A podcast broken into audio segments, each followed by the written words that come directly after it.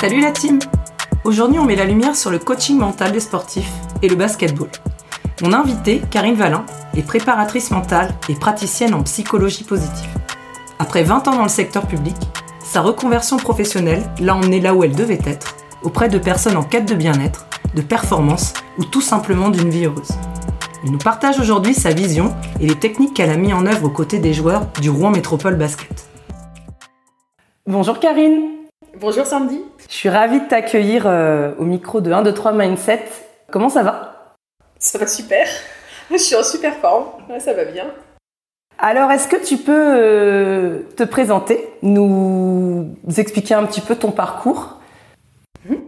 Eh bien, je suis préparatrice mentale, coach mental. J'ai un peu de mal avec le mot préparation en ce moment, mais je suis coach mental. Euh, pour sportifs, mais finalement euh, pas que. J'ai d'autres euh, voilà, d'autres personnes qui petit à petit viennent viennent sur ces sujets-là. j'ai un parcours un peu atypique puisque je j'ai fait 20 ans dans la fonction publique territoriale sur des postes en cabinet principalement, les postes de direction. et puis ben un jour j'ai décidé de de changer. Euh, au bout de 20 ans, je me suis dit, ben, j'ai appris beaucoup de cette période, vraiment beaucoup. Euh, un parcours un peu, atypique. Un ami me disait hier soir euh, au téléphone, un parcours un peu hors norme parfois, dont on se rend absolument pas compte. Mais j'étais pas du tout prédestinée à ni à faire ce, cette carrière-là en cabinet et en politique, en accompagnant finalement des élus, en tout cas dans leur parcours. Euh, comme j'étais pas forcément prédestinée non plus à devenir coach mental depuis l'été dernier, euh, où donc j'ai quitté, euh, j'ai tout quitté. Mais tu prenais du plaisir dans ce que tu faisais. Ouais, carrément, toujours. Dans tout ce que j'ai fait, euh, et c'est ce qui me construit, je pense finalement. Et j'ai toujours pris du plaisir, et quand j'en prends plus, c'est là que je pars. C'est un peu valable dans ma vie professionnelle comme dans ma vie personnelle. Euh, et, je crois que c'est important de, se dire que on vit plusieurs vies, mais on n'a qu'une mort. Et que quand elle arrive, ben c'est vraiment fini. Et moi, j'ai décidé il y, a, il, cinq, ans d'être heureuse, quoi qu'il arrive. Malgré les difficultés de la vie, hein, parce que j'en ai comme tout le monde, bien évidemment. Euh, mais finalement, depuis euh, depuis mon retour, euh, on en parlera, mais depuis mon retour du Liban, je crois que j'en ai, on en a beaucoup moins finalement que d'autres. Donc donc c'est important à un moment donné de se dire que que l'important c'est d'être heureuse et, et mon parcours c'est se résume peut-être à ça finalement de, de prendre du plaisir dans, dans tout ce que j'ai fait euh, que ce soit en politique en accompagnant en tout cas voilà des, des élus ou euh, ou là maintenant dans ce nouveau métier qui est, qui est passionnant. Voilà. La passion, c'est au cœur finalement. C'est aussi au cœur de la prépa mentale. Ouais. Le plaisir et l'épanouissement, la recherche de, de plaisir et de bonheur. Alors du coup, comment tu t'es lancé dans le, la préparation, le coaching mental? Alors, bah, c'est euh, un peu genre presque par hasard. Je suis pas tombée dans le sport par hasard parce que je fais du basket depuis que j'ai 5 ans et demi. Euh, c'est ma passion, c'était ma passion. Mon père euh, a été président d'un club, euh, voilà. Euh, mes parents ont ce sens du bénévolat et de l'associatif depuis, bah, depuis que je suis petite, j'ai grandi dedans. Et et finalement, l'année dernière, quand je décide de quitter mon boulot, au départ, c'est vraiment pour monter ma boîte plutôt en psychologie positive au travail, puisque je me suis formée en, 2019 sur ces sujets, donc plutôt dans la sphère de l'entreprise, des collectivités territoriales. Euh, qui était mon, milieu, mon environnement. Et, euh, et donc au départ, ça part de là. Et sur Facebook, comme quoi les réseaux sociaux, c'est assez incroyable parfois. Parfois, c'est un peu lourd, mais parfois, s'il y a du bon, je tombe sur une, sur une formation, euh, sur une pub, euh, sur une formation euh, en prépa mentale. Et là, je fais, mais ça, c'est les outils de plus que je vais intégrer. Et ça doit être génial, ça et tout. Et donc, je vais chercher, voilà. Et puis, ben, et puis je m'inscris à cette formation. Et comme il faut pratiquer, puisque à la fin de l'assertif, euh, il y a une partie pratique, euh, je, je, j'appelle, euh, j'appelle le, président du club du Rouen Métropole Basket, en fait, que je connaissais de mon métier d'avant, on se connaît, c'est vrai depuis, depuis plusieurs années. Et donc je lui explique mon projet de nouvelle vie pro. je fais une reconversion, j'ai 48 ans, donc c'était un vrai pari. J'ai deux enfants que, que, que j'élève seul. Euh, et un en études sup et un autre au collège. Donc euh, voilà, c'était un vrai pari. Euh, mais je lui explique mon projet, il me dit Banco, si le coach est d'accord, tu, tu, tu, tu, fais partie de l'aventure, aucun problème, nous on t'accompagne dans ton projet. J'ai rencontré le coach en juillet, il était d'accord, et l'aventure est partie début août, donc avec le Rouen Métropole Basket, et depuis lors ça me ça construit donc ça te confirme que confirme que j'ai fait le bon choix. T'as fait le bon choix. Alors du coup, avant qu'on parle un petit peu du, RMB, est-ce que tu peux m'expliquer, selon toi, en quoi c'est indispensable de travailler son mindset, de booster euh, son mindset au quotidien quand on est sportif? Je crois que ça, c'est l'élément qui va venir construire, euh, qui va venir construire le sportif au sens euh, du sens de sa pratique. Euh, on parlait de passion. Je pense que beaucoup de, beaucoup de joueurs euh, bah, pratiquent leur sport avec, passion, mais sans forcément avoir tout le reste. et c'est tout le reste qu'il faut aller chercher. La, prépa mentale, elle sert au départ quand on a un problème. on l'aperçoit comme ça. J'ai un problème de concentration, j'ai un problème de confiance en moi. On voit bien que c'est essentiel dans la réussite de l'atteinte de ces objectifs un problème de concentration, ça vient quand même euh, heurter à un moment ou à un autre l'évolution du sportif dans ce qu'il a, dans ce qu'il peut donner au groupe. je parle pour le sport co, parce que j'étais plus dans le sport co. Mais c'est pareil au tennis finalement. Hein. On va pas aller gagner 23 grands chelems euh, sans travailler euh, son mindset. C'est juste pas possible. Novak Djokovic l'explique très bien à la fin de, le match où il rentre dans l'histoire du tennis il, parle, il finit son, discours par parler de visualisation, euh, d'imagerie mentale, qui l'a guidé tout au long de, sa carrière, dès l'âge de 7 ans, où évidemment ça prend d'autres formes au fur et à mesure de, de, l'âge, de l'expérience, etc. Ça va prendre d'autres formes, mais dès l'âge de 7 ans, où il rêvait d'être ce tennisman-là, à 36 ans, il a réalisé son rêve. Il l'a pas fait, c'est pas un hasard, il l'a pas fait tout seul. La prépa mentale, pour lui, euh, il l'explique, a été euh, déterminante dans son parcours. Et je crois que pour tout sportif, qu'il ait des objectifs de jouer, de, jouer à très haut niveau euh, ou pas finalement, de, de, de, de progresser, d'être dans le progrès, il faut que le mindset soit en phase avec l'objectif qu'on se donne. Ça peut pas être que physique. Et c'est pas qu'une question de performance finalement, ah c'est à n'importe quel niveau euh, de, de, pratique, à n'importe quel âge. On a besoin de cheminer et de, de, de booster son mindset pour atteindre ses propres objectifs. Exactement, et c'est aussi ce qui va permettre de préserver sa santé mentale. Et ça, pour le coup, aujourd'hui, on parle beaucoup de burn-out dans le sport. Euh, il y a plein de sportifs qui craquent. Euh, alors, ça s'exprime, ça a toujours existé, j'imagine. Sauf que ça s'exprimait pas. Aujourd'hui, ça s'exprime. Et pour le coup, la préparation mentale va venir, c'est un garde-fou supplémentaire dans, euh, dans la réalisation de, de, de, ces objectifs, dans le bien-être. C'est pour ça que c'est pas qu'une question de performance. La performance, bah oui, c'est, c'est chouette et voilà, mais c'est évidemment pas que ça. Et j'ai envie de dire. Euh, et encore heureux. Et encore heureux, exactement. J'ai envie de dire, c'est, c'est presque la cerise sur le gâteau, quoi. Oui. Voilà. Ok, et du coup, euh, donc j'imagine hein, que tu t'es formé à différentes techniques, différents outils. Euh, tu en as certainement euh, qui sont tes outils de prédilection. Est-ce que tu peux nous en évoquer quelques-uns? Ouais. Euh, alors j'en ai parlé, hein, l'imagerie mentale, c'est ma base. Je travaille beaucoup euh, sur euh, les techniques respiratoires euh, en lien avec l'imagerie mentale.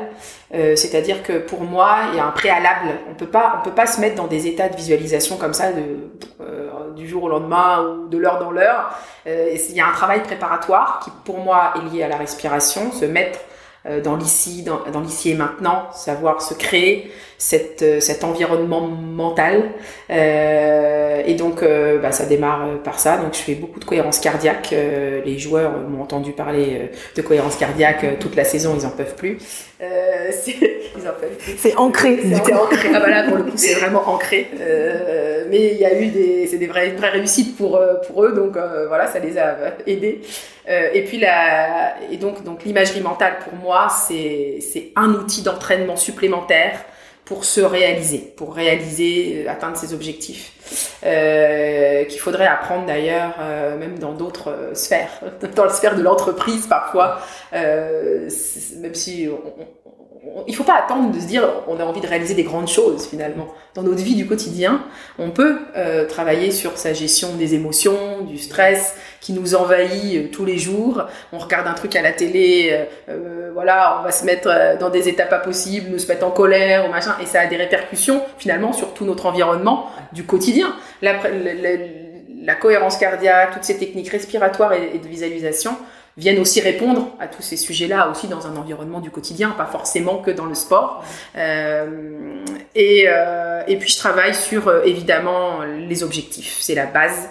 On commence par, moi je commence toujours par évaluer la motivation du sportif. ensuite on, parle de ses objectifs. Il écrit lui-même son cap. Je, je, je, je, leur fais, je les fais écrire moi. Enfin voilà, c'est bien d'en parler, mais à un moment donné, on y visualise et on, on pose sur le papier. On pose sur le papier parce que euh, parce que c'est ce qui restera dans les moments difficiles, dans un parcours.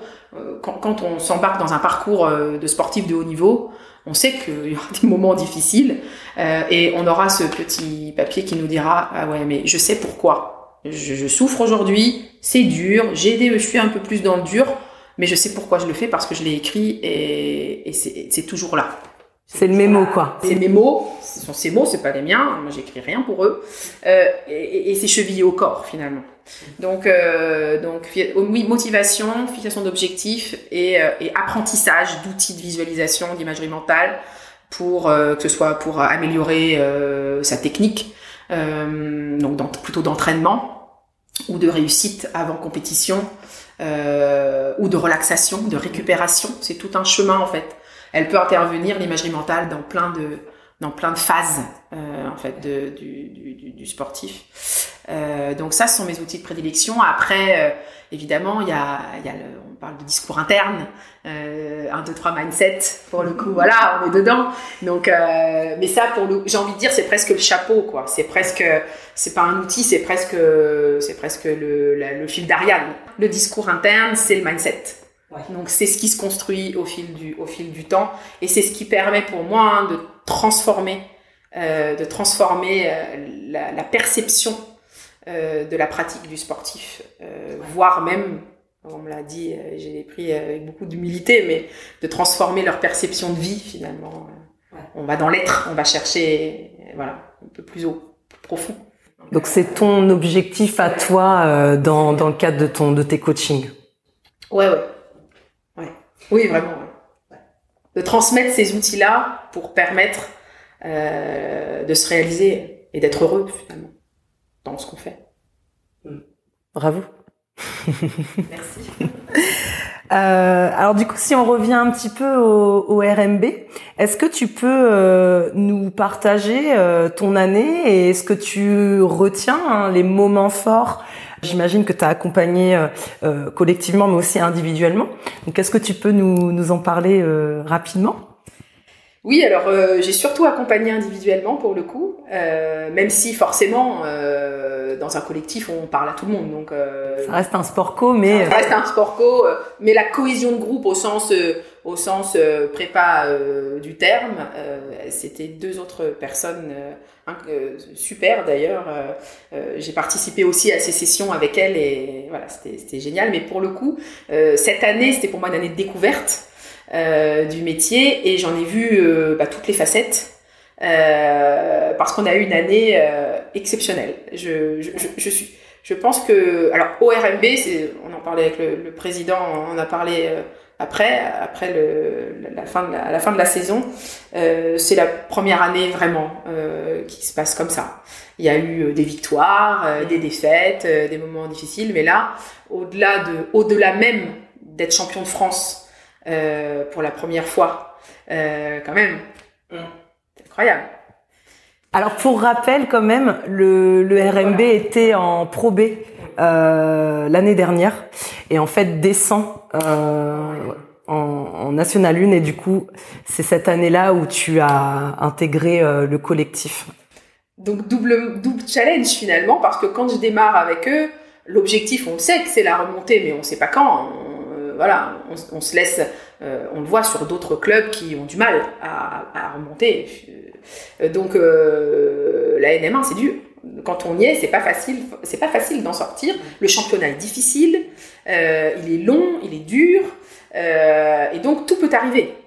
Et, donc moi, j'avoue, j'arrive innocente dans le milieu là, pour le coup. Parce que moi, le basket, je le connais d'un point de vue amateur.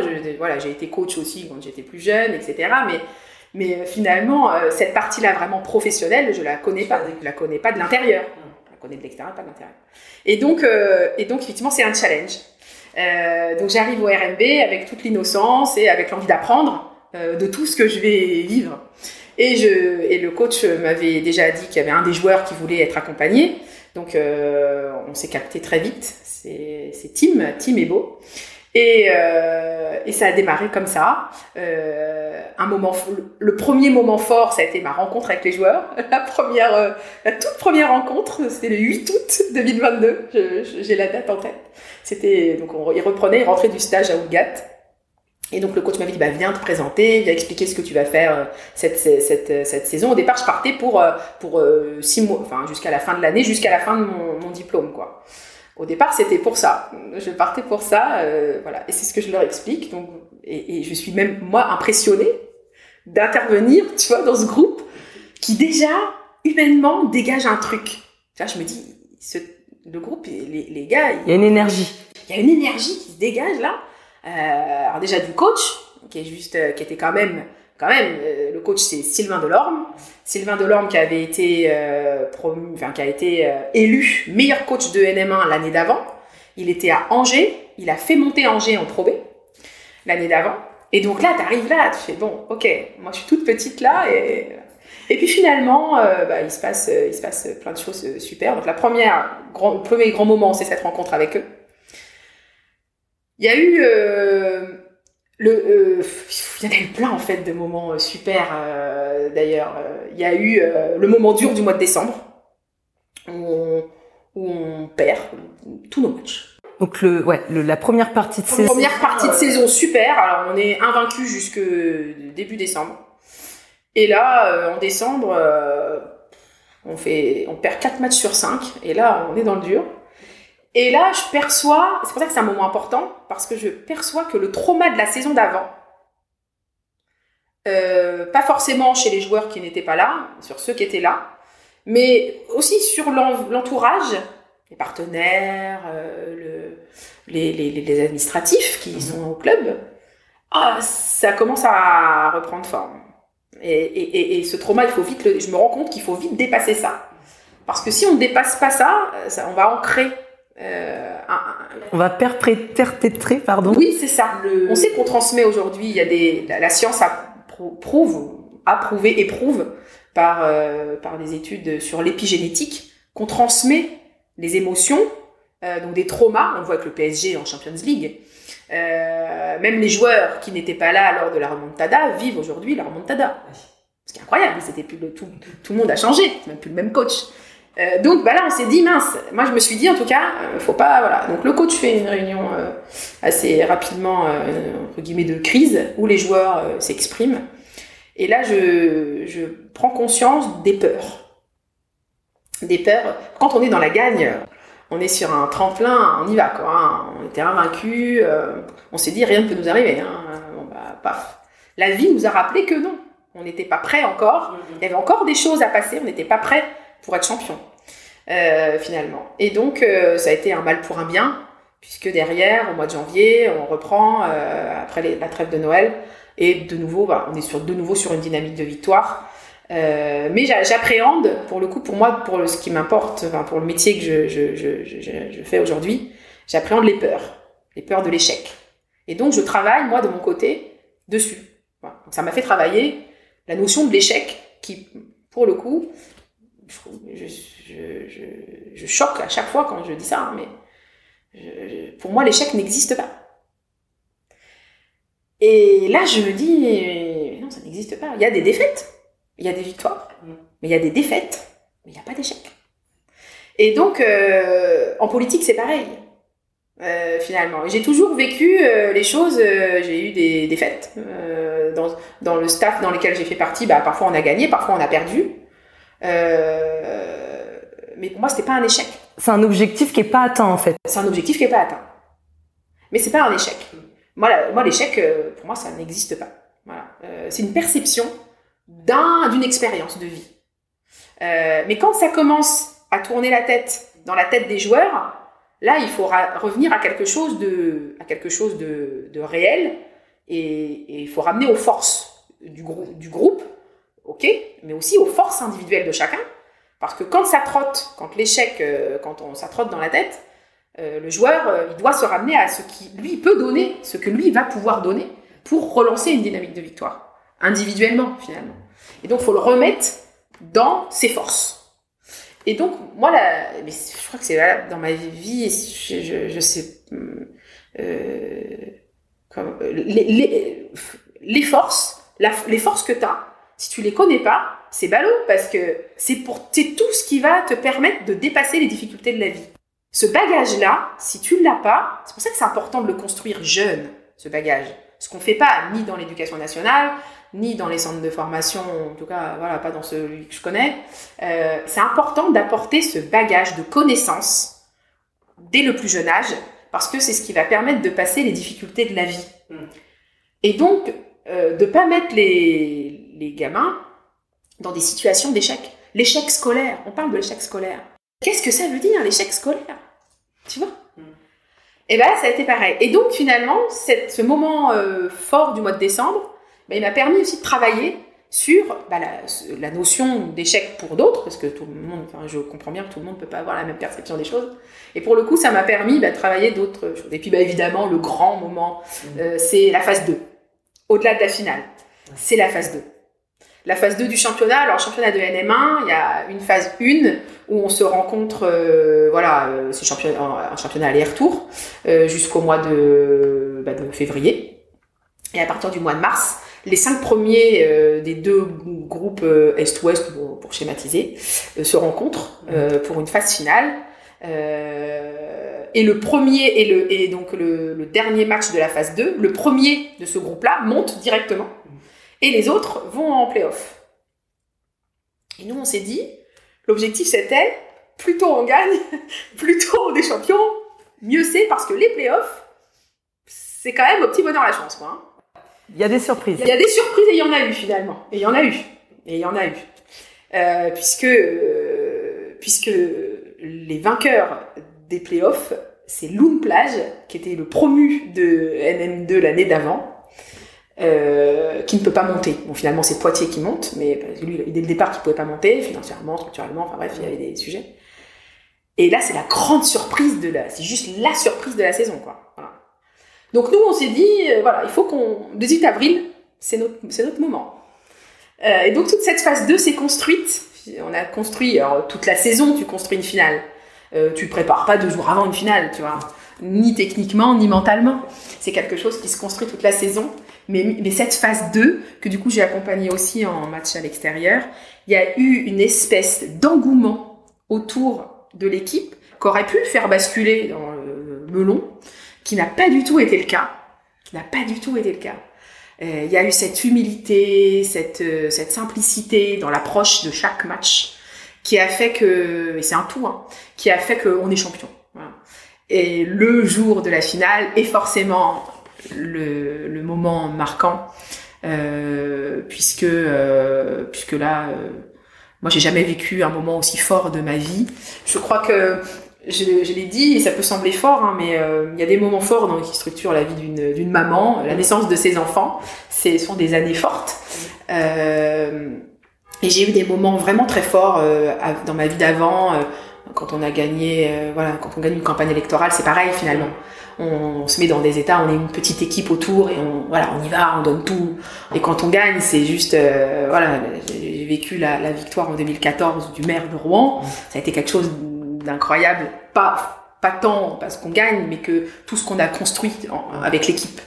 Et c'était extraordinaire. Voilà, c'est pareil. Euh, c'est pas tant d'être champion de France que tout le chemin qu'on a parcouru cette saison qui aboutissait à ça. Et je crois que c'est une de mes plus belles années euh, de vie, cette année-là avec le RMB. Euh, pour toutes les émotions que ça suscite, euh, pour tout ce que j'ai pu vivre de l'intérieur grâce au coach, hein, qui m'a vraiment ouvert les portes de, de, son, de son finalement, à lui, de la maison, de sa maison, et de comment il a construit sa maison. Et, et je leur ai dit, euh, je crois qu'en un an, j'ai gagné, euh, j'ai gagné 10 ans, quoi, dans ma carrière. Donc t'es plus débutante, hein, finalement. bah, je sais pas, mais on débute toujours finalement parce qu'on apprend toujours. Donc, non, mais, cette année, elle a été tellement riche euh, en apprentissage que finalement, t'es déjà euh, dans la victoire comme dans la défaite. Et j'ai envie de dire presque, ça m'a fait presque plus avancer quand on a vécu ce moment difficile euh, en décembre que, euh, que, que, que, tout, que, tout, le reste. Euh, parce qu'on a perdu deux matchs pendant les phases 2, ça ne nous a pas posé de problème. Alors que ça aurait pu si on n'avait pas réglé ce sujet-là au moment de décembre. Alors, alors des charges, je sais que le, le président ne sera pas d'accord, mais je, je, je, leur trouve des petites excuses aux joueurs. On ils, ont, ils sont tous tombés malades en même temps au mois de décembre. On a été décimés par un, par un virus. L'équipe a été décimée par un virus. Et les pauvres, euh, ils étaient quand même mal en point pendant une semaine. Il n'y a pas eu d'entraînement. Mm. Et après, il faut se remettre de la fatigue que ce virus a occasionné. Et moralement, ça joue. Donc, euh, ils avaient perdu du poids. Dans la tête, forcément, euh, bah, voilà, on est, mm. on a moins, on est moins, on a moins envie, quoi. Hein. Donc, euh, donc à leur décharge, il y avait quand même une explication aussi mm. autour de, autour de, de ce moment euh, difficile, mais, mais ça a été un mal pour un bien, c'est sûr. Alors, je, je crois que tu reviens du Liban. T'es parti donc euh, vivre euh, une expérience euh, en partenariat, hein, du coup, la Seine-Maritime avec le, Liban. Est-ce que tu peux nous en parler? Aventure incroyable. Je crois que cette année, c'est entre juillet 2022 et juillet 2023, j'ai vécu des aventures humaines extrêmement riches. J'ai la chance de, participer effectivement à, une coopération internationale du département de Seine-Maritime avec le Liban, donc euh, dans le cadre d'un projet euh, large, mais bon moi je participe dans le cadre d'un projet sportif et d'un partenariat, la construction en tout cas d'un échange entre le SPO Rouen, qui est la partie amateur du RMB, et, et le, de, le club d'animal de Zarlé, qui est le club pro phare du Liban. Et donc quand on me propose ça, j'avoue, je j'hésite pas longtemps hein, à dire oui. Euh, mais euh, la veille de partir, je me dis bon, allez, on y va. Je sais pas à quoi m'attendre, mais ça va être, euh, ça va être à mon avis quelque chose d'incroyable. Et c'est une aventure extraordinaire qui, pour le coup, je vis avec avec avec Lucas Bachelier, qui est entraîneur au SPO et et, on a bossé avec. L'idée c'était de sensibiliser. Former, c'est peut-être un grand terme. Sensibiliser les coachs la préparation mentale. Donc je suis intervenue euh, voilà trois fois euh, euh, auprès d'eux, auprès d'une vingtaine de coachs pour les sensibiliser à la préparation mentale. Et je suis intervenue auprès des jeunes, donc qui ont entre 12 et 18 ans. Et c'est le, deuxième, on va dire, grand moment de cette année c'est que je, je, pense sincèrement que on doit la responsabilité, en tout cas dans les clubs sportifs, c'est d'accompagner les jeunes aussi euh, dans leur euh, épanouissement personnel et de leur donner ces outils-là dès le plus jeune âge, alors avec des mots différents, bien sûr qu'on va pas employer les mêmes mots avec un joueur pro qu'avec un, un, joueur de 18 ans ou un, un, gamin de 12, mais de leur apporter ces outils-là dès le plus jeune âge, euh, c'est essentiel pour leur construction. Et pourquoi cette expérience au Liban euh, me ramène transformée? C'est parce que le Liban aujourd'hui vit une crise économique extrêmement difficile, dure. Ils sont à la limite de la faillite. Le pays est à la limite de la faillite. Les banques sont fermées depuis trois ans, depuis l'explosion du port de Beyrouth.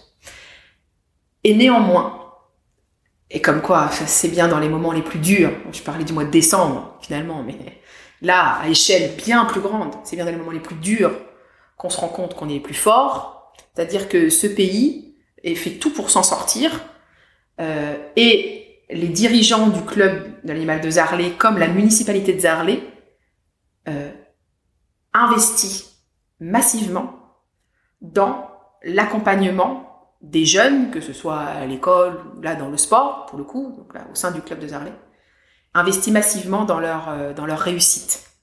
Et la préparation mentale, aujourd'hui, je pense, en tout cas après cette expérience-là, en tout cas ça va transformer ma manière de... Euh, ça va transformer mes objectifs plutôt. Euh, on doit transmettre aux plus jeunes cette, ces outils-là. Au Liban, ça prend tout son sens parce qu'ils donc le, le sport, c'est leur manière de, de s'en sortir.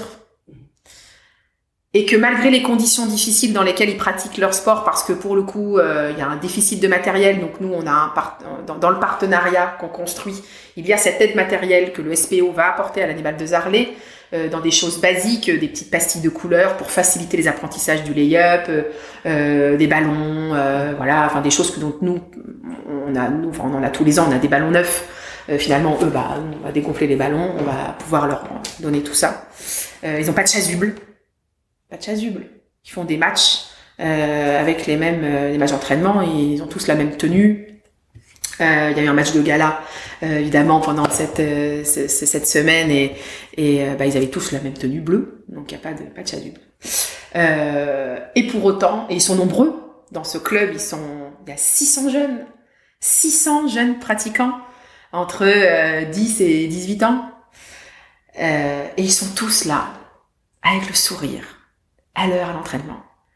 Il y a une discipline incroyable euh, avec des mots qu'ils emploient déjà dès leur plus jeune âge finalement. Euh, euh, pour certains, ils ont déjà les prémices de, petites routines avec leurs chaussures, parce qu'ils regardent aussi les vidéos, hein, euh, ils regardent voilà sur Instagram, euh, ils y sont aussi, et, donc et, et, ben ils travaillent comme ça, rien qu'avec des vidéos. et puis moi, je voudrais aller jouer là, mais vas-y, rêve.